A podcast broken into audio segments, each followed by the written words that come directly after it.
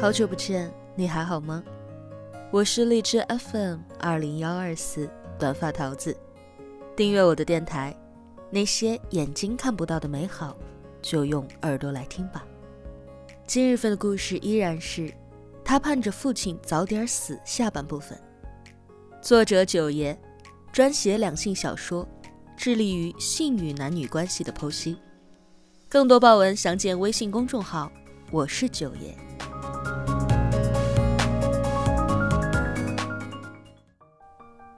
陈威在老家住到第四天的时候，公司开始不断的给他打电话。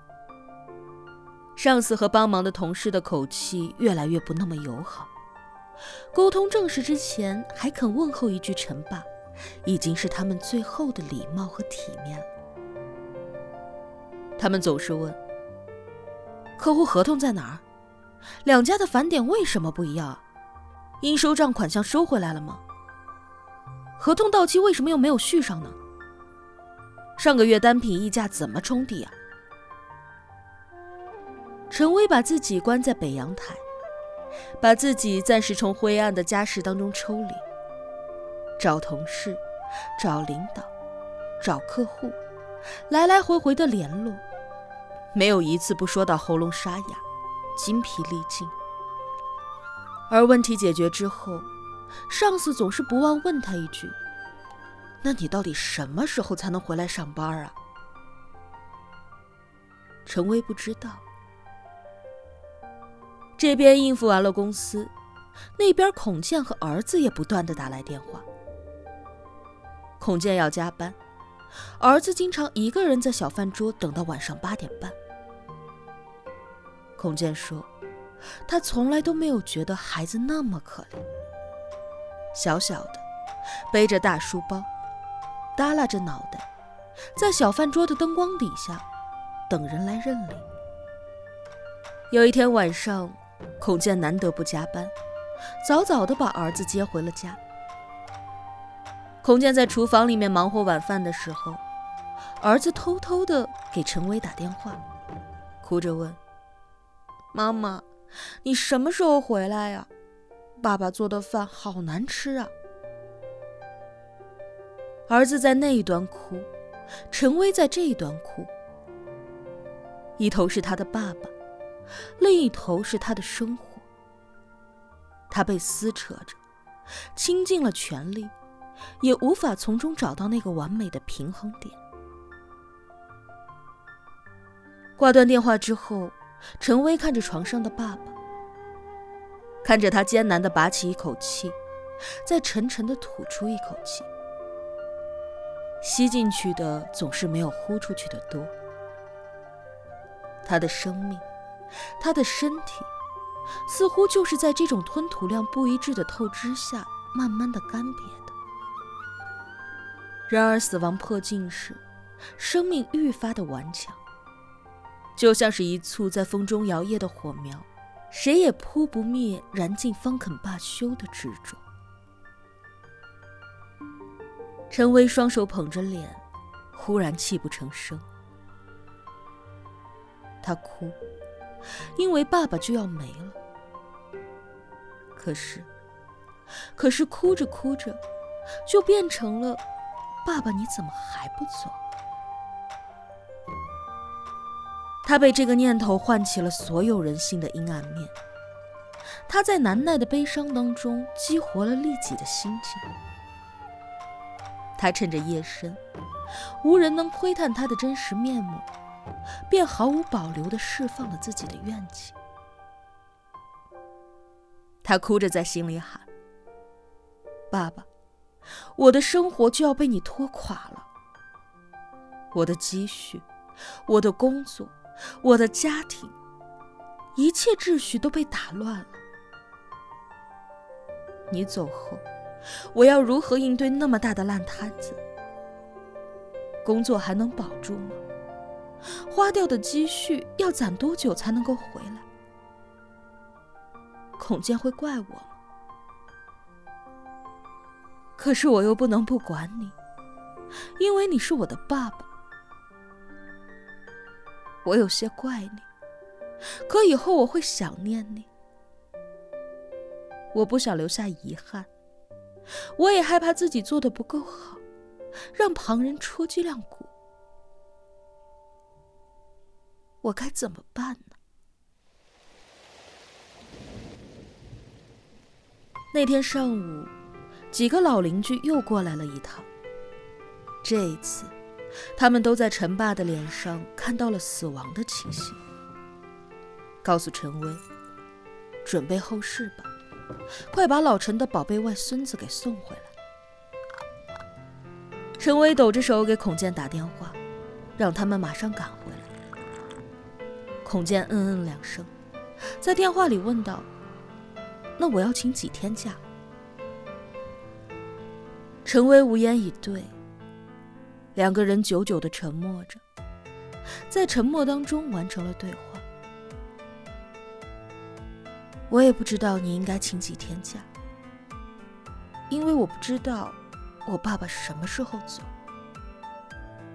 当天下午，孔健带着儿子往回赶，万万没有想到，路上发生了意外。在距离老家不到五十公里的国道上，他们被追尾了，地段偏僻，打不到车。当时家里乱成了一团。为了准备陈爸的后事，忙得不可开交。陈威接到孔健打来的电话时，正和七姑八姨一起拆寿衣上的扣子。一听到遭遇车祸，陈威整个人从椅子上弹了起来。他似乎忘了弥留的爸爸，满心挂念着儿子，坐立不安。哪怕知道人没事儿，只是车不能开了。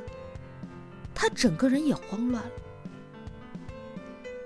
幸好邻居儿子的车在家，愿意借给陈威去接人。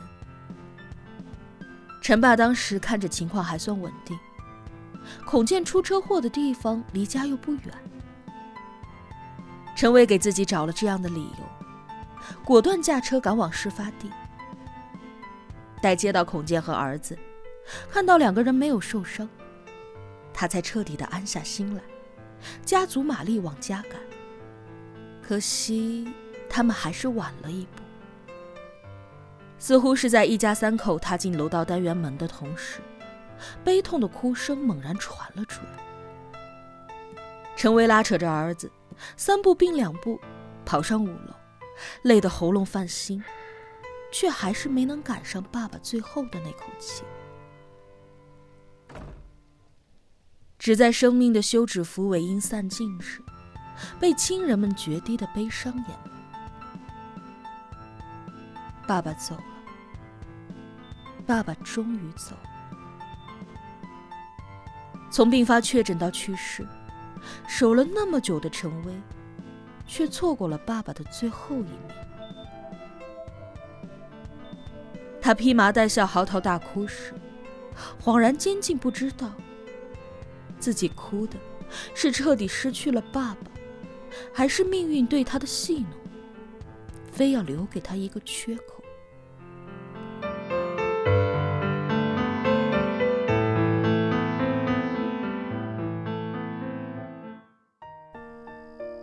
悲伤来的猛烈，去的也快，因为久病淡化了离别的痛苦，给人留足了接纳的时间。让死亡带有解脱的意味，是病人的解脱，也是家人的解脱。爸爸下葬之后，陈威便再也哭不出来了，浑身轻飘飘的，好像失去了寄托，也好像卸下了千斤的重担。他陪着妈妈烧纸。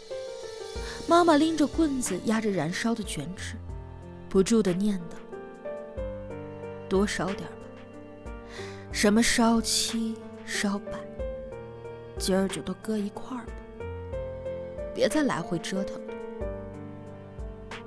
等明年周年，你们都缓过来了，你再回来好好的祭奠。”陈威不作声。